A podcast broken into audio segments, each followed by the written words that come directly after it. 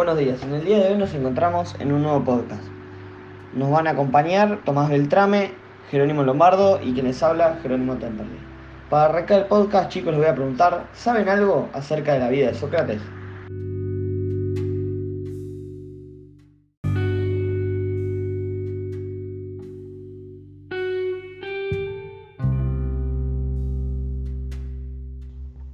Sócrates nació y murió en Atenas, donde vivió el esplendor y la decadencia de la ciudad, con las guerras del Peloponeso y el gobierno de los treinta tiranos. Aunque decía de sí mismo solo sé que no sé nada, la verdad es que era considerado como un maestro y estaba dispuesto a discutir de cualquier tema con el primero que se le saliera al paso. La vida hay que examinarla, de lo contrario no merece ser vivida una sentencia que repetía y que se aplicó a sí mismo con la esperanza de que los demás siguieran su ejemplo.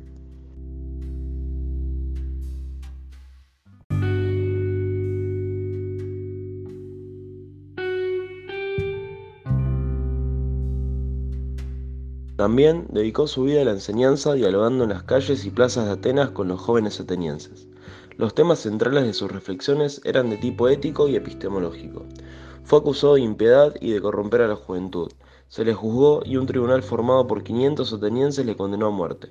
Esta situación fue recreada por Platón en uno de sus diálogos, llamado Apología de Sócrates. Su pensamiento influyó en la filosofía posterior, sobre todo en Platón.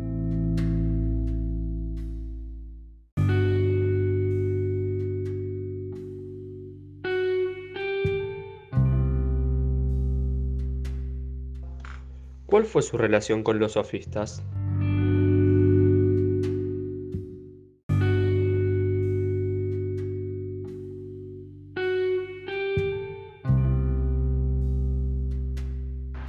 Sócrates fue contemporáneo de los sofistas y muchos atenienses pensaban que era un sofista más. Sócrates, al igual que los sofistas, se dedicaban a la actividad pedagógica y es un experto en el dominio del lenguaje. En cuanto a los temas, destacan el conocimiento, la política y la ética. A la vez, él tenía sus diferencias con los sofistas. En primer lugar, porque no cobraba por sus enseñanzas, pero sobre todo le separaba de ellos su actitud modesta, por la que hacía gala no solo de no ser sabio, sino de aprender de los demás, de buscar el saber en lugar de ofrecerlo y de buscarlo a través del diálogo, y muy especialmente de la reflexión sobre uno mismo o del autoconocimiento.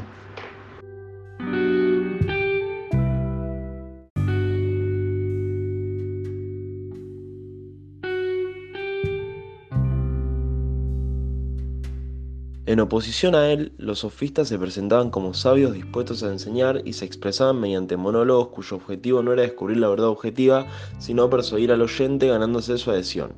A diferencia de Sócrates, las enseñanzas de los sofistas tienen como objetivo preparar a los jóvenes atenienses para que tengan éxito en la vida política. Se trataba de enseñarles oratoria y dialéctica con el fin de que sean capaces de persuadir a sus conciudadanos en la asamblea y defender sus intereses. Por el contrario, Sócrates aconsejaba la honradez y la honestidad. Y ahora les pregunto, ¿cuál era el método socrático?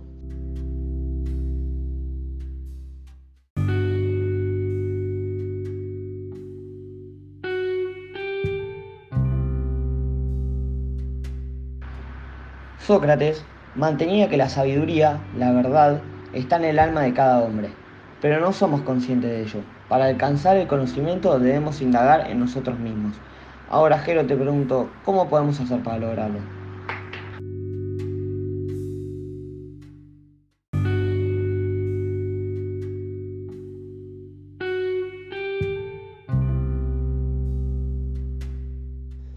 Las fases que lo integran son la ironía. En esta fase Sócrates elogia a su interlocutor y se muestra aparentemente como un ignorante dispuesto a aprender de su interlocutor. La refutación. En esta fase del método, Sócrates hace ver su interlocutor que aquellos conocimientos que tenía por ciertos e indudables no eran tales.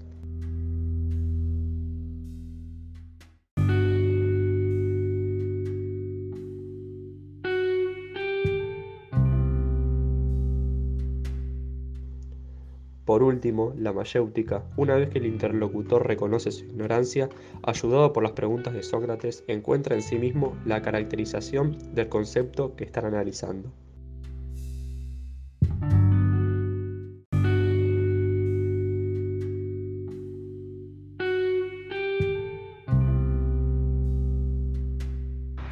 De esta forma, a través del método socrático, se alcanza la verdad, el verdadero conocimiento. En opinión de Sócrates, el verdadero conocimiento consiste en traer a la conciencia los contenidos que previamente se encuentran en el alma de modo inconsciente.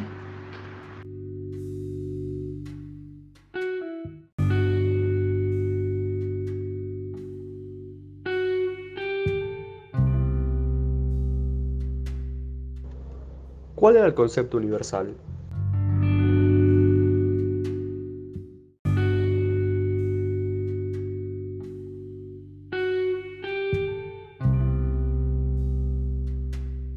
Lo que Sócrates pretende descubrir en la mayéutica no es otra cosa que el concepto universal que expresa la esencia de las cosas, lo que las cosas son.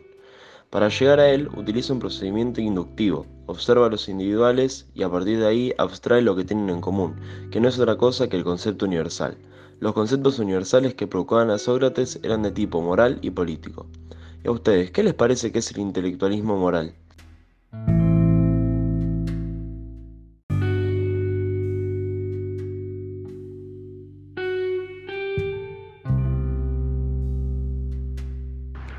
El intelectualismo moral se debe a que esta moral se fundamenta en el conocimiento.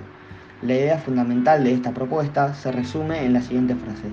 El que conoce el bien actuará correctamente. Esta idea presupone, por una parte, que podemos conocer lo que es el bien, y por otra, que el bien tiene un carácter objetivo y universal. El que conoce lo que es el bien, lo que es la justicia, actuará correctamente, y será un hombre bondadoso y justo.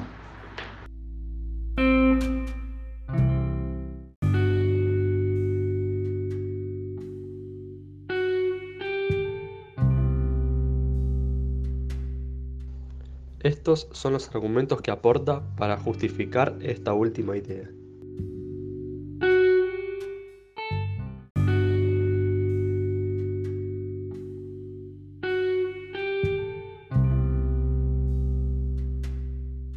El hombre que es justo, que actúa correctamente, es un hombre feliz. Como todo el mundo quiere ser feliz, el que sabe lo que es el bien, actuará conforme a dicho conocimiento, porque así será feliz.